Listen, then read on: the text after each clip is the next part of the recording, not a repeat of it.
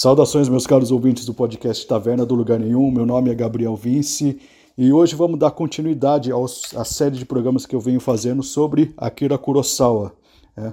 No último programa eu terminei de, de fazer sobre o filme Sonhos, né, que é um filme que é dividido em oito partes, né, e como, e como cada sonho ele tem um universo muito complexo de, de de, de análise, um, um, universo muito complexo de interpretações, de símbolos e tudo mais, eu precisei é, fazer uma série dentro de uma série, né? Então, há, é, são vários podcasts que eu fiz a respeito do filme Sonhos, né? Então, eu analisava, em um podcast, eu analisava dois segmentos né, do filme Sonhos, é, depois, assim, e foi assim por diante. Eu acho que foi uns quatro podcasts só sobre o filme Sonhos. Né? E agora vamos dar continuidade né, na, na, nos outros filmes do Akira Kurosawa e eu vou pegar aqui é, alguns filmes que têm uh, muito do cinema no ar. Né? Uh, eu, eu, eu categorizei alguns filmes aqui, eu selecionei uns três filmes para falar, né? Eu acredito que eu vou falar é, é, sobre esses três filmes em dois podcasts, né? Eu, e nesse podcast eu falo sobre dois e no próximo eu falo, eu dedico um podcast exclusivo para um filme muito especial para mim, que para mim é um dos melhores filmes do Kurosawa, né? Vocês vão saber quando, quando eu falar. É, e, bem, era isso que eu queria apresentar para vocês.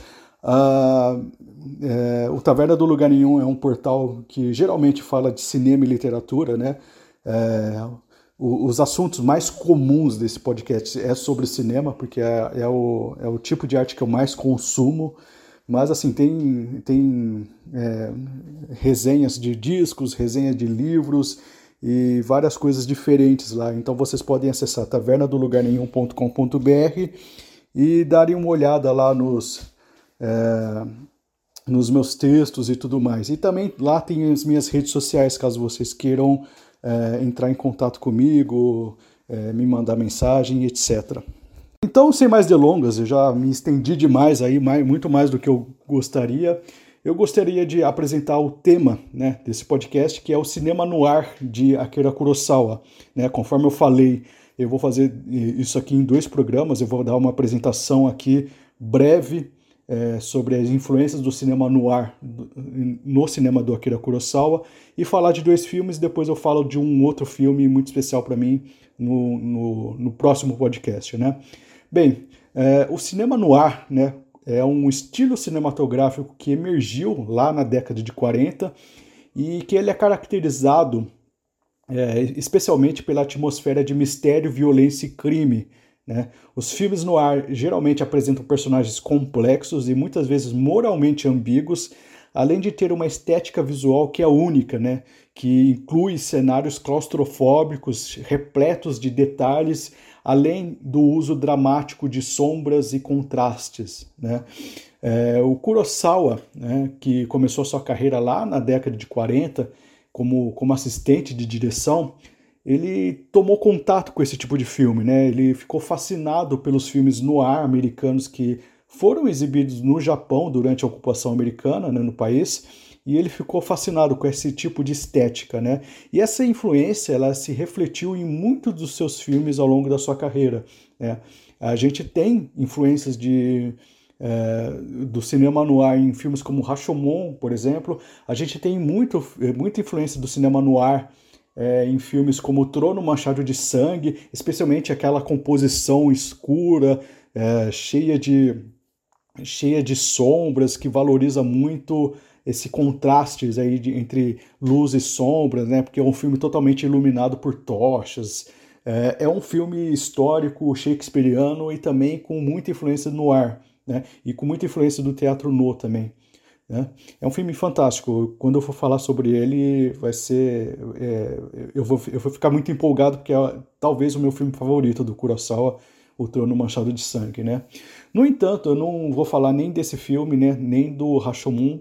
Eu quero destacar aqui três filmes muito é, importantes na carreira do Kurosawa e que, que tem claras influências aí do cinema no ar.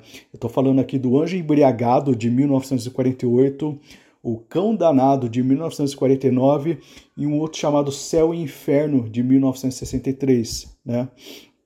É, e, e, é, e, é, como eu disse, né, existe, não, não, não, só, não, só, não são só esses os filmes que são influenciados pelo cinema noir, né? Eu acredito que até Yojimbo tem uma certa influência do cinema noir, tá? com, aquela, com aquela coisa do herói com, com moralmente ambíguo e tudo mais. Né? Mas é, o foco do, do, do, desse podcast e do próximo vão, vão ser falar de, desses três filmes. Né?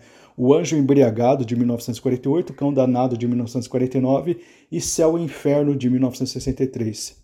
É, bem, apesar de compartilhar uma, a mesma estética esses filmes, cada filme, é, vocês vão ver, vão trabalhar seus temas de forma completamente independente. Né?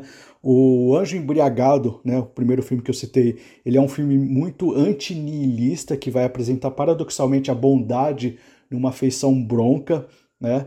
É, o Cão Danado é um filme conduzido por dois personagens que vão metaforizar o encontro dialético de duas visões de mundos que são, ao mesmo tempo que são conflitantes, são complementares.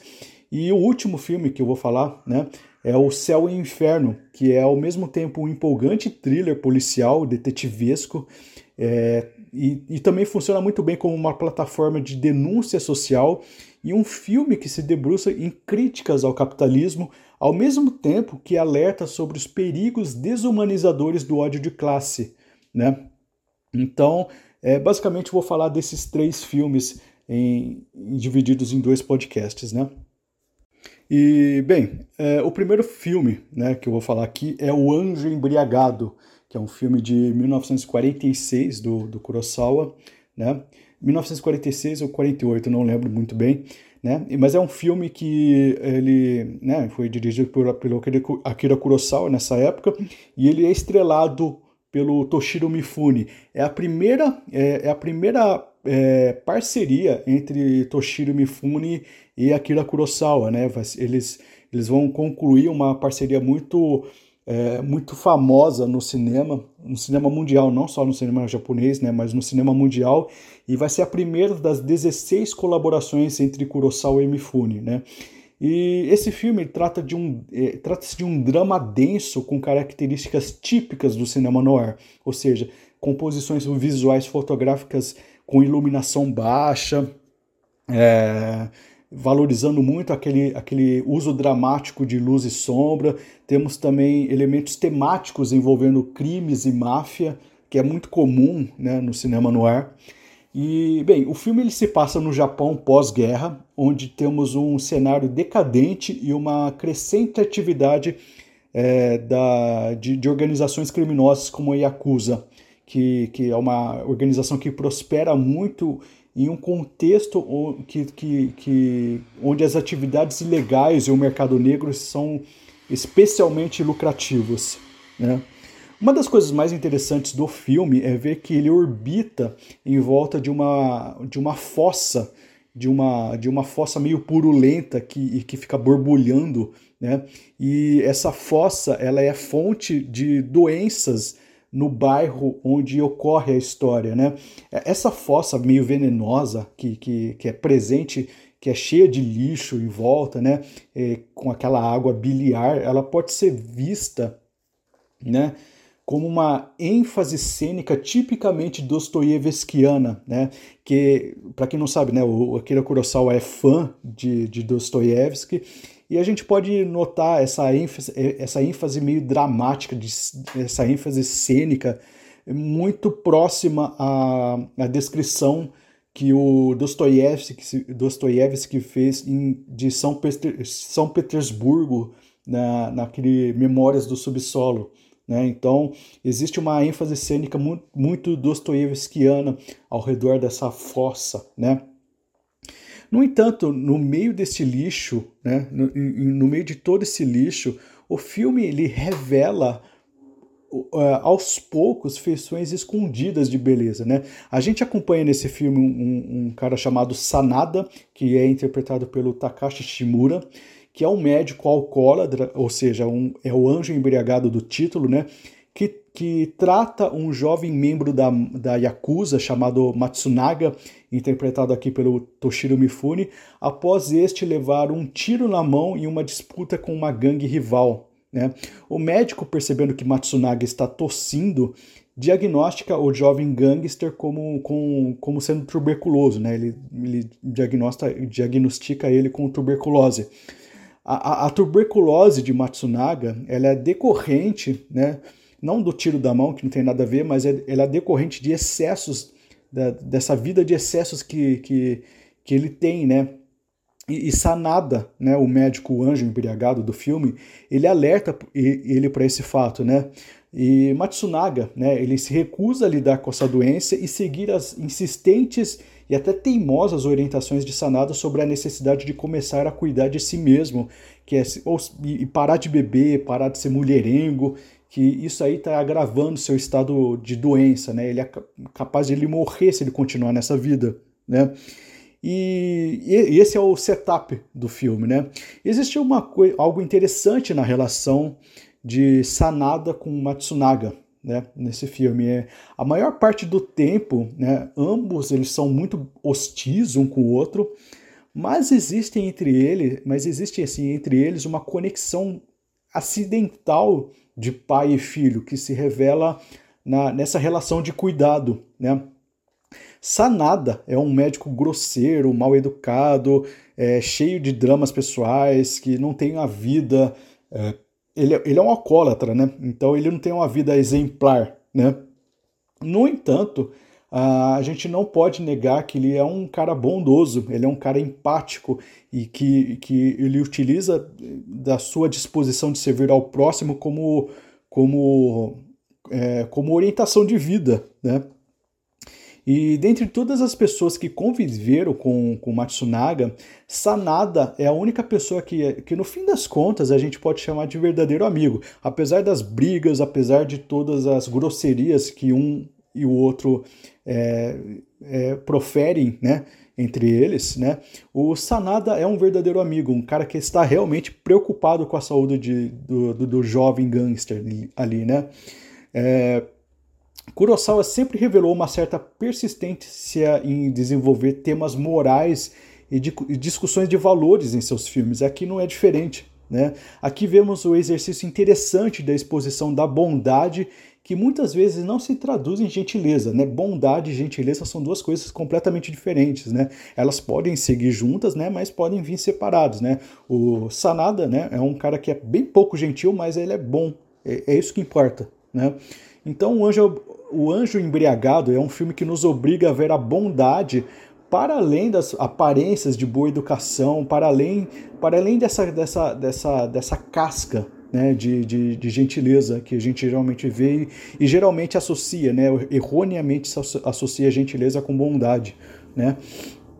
E, e ele, ele, ele ele vai além dessas aparências de boa educação, essas aparências de bondade, e nos mostra que a, humil que a humanidade ela se cultiva mesmo em volta de ruínas e mesmo em volta de poças purulentas, né, como que o filme real constantemente reforça, né? Ou seja, né, em suma, o, o Anjo Embriagado é um filme que a, a, aparenta ser muito pessimista, mas é, na verdade ele é um grosseiro convite ao abandono do niilismo. Né? Ele, ele prova que dentro de todas as, as, as dificuldades, dentro de todo aquele lixo que aqueles personagens estão vivendo, existe ainda espaço para a humanidade se manifestar. Né? Basicamente é esse essa essa é, é esse o, o grande é a grande a grande mensagem que o, o filme o filme acaba, acabou, acabou é, trazendo para mim, né, nesse caso. E outro filme que eu queria é, é, falar aqui é o Cão Danado, né, o Cão Danado do, do que foi feito é, um ano depois, né, do, do é, do Anjo Embriagado, né? E é um filme policial, né? Um filme policial dirigido pelo Akira Kurosawa com roteiro com roteiro do Kurosawa, né? E de um cara chamado Ryuzo Kyokushima, né? Que trabalhou com, com, a Kurosawa, com o Kurosawa nesse filme, né? É, Trata-se da colaboração, da, da, terceira colaboração consecutiva de Kurosawa com os atores Toshiro Mifune e Takashi Shimura, né? Uma colaboração que, como sabemos, né, produziu dividendos notáveis na história do cinema, né? E nesse filme a gente acompanha um policial novato chamado Murakami, né, interpretado pelo Toshiro Mifune, que ele é, um, ele é da divisão de homicídios. É, Murakami, né, ele entra num ônibus lotado e tem a sua arma furtada. E então começa a investigar, né, sem sucesso, o paradeiro do ladrão. Até que Sato, que é interpretado aqui pelo Takashi Shimura, um oficial mais experiente que ele resolve ajudá-lo. Né? Existem algumas características desse filme que podem ser notadas com a, com, com a estranheza de um enigma. Né? O principal enigma é o fato do filme, a todo momento, ele e de forma até exagerada, querer pontuar que existe uma onda de calor insuportável acontecendo. Né? Os personagens, se vocês forem ver o filme, eles estão constantemente suados, constantemente reclamando de calor e enxugando suas, testas, suas testas em agonia, né? disputando ventiladores. Existe, existe uma coisa muito é, peculiar nesse filme que é que o Akira Kurosawa quis reforçar de uma forma muito enfática, que é o calor, o calor do filme. Os personagens estão reclamando muito de calor, né? É, Cão Danado, ele é um filme no ar, né, que é um gênero conhecido por trabalhar com espaços assim claustrofóbicos e a gente vê muito desse, desse, dessa, desse recurso sendo usado aqui. O calor que, que, que, que é apresentado aqui no filme, que até como, quase como um personagem, ele coloca os atores em aparência de exaustão, ou seja, ele potencializa essa sensação de claustrofobia, agregando na atmosfera uma sensação de abafamento. Ou seja, o filme ele é muito mais do que claustrofóbico, ele é abafado. Né?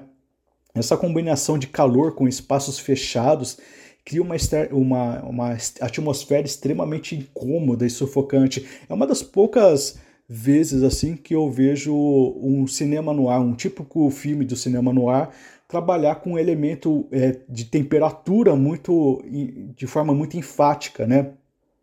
O Kurosawa ele usa intencionalmente, intencionalmente essas idiosincrasias dos, dos personagens de fundo para reforçar essa atmosfera quente e, e superlotada, né? ajudando a moldar nossa visão do clima social agitado do Japão pós-guerra. Né? É, essa é a preocupação, essa, essa é genialidade do Kurosawa em querer é, colocar esse elemento com tanta ênfase no filme, né? A narrativa do filme ela segue um curso meio que processual, né?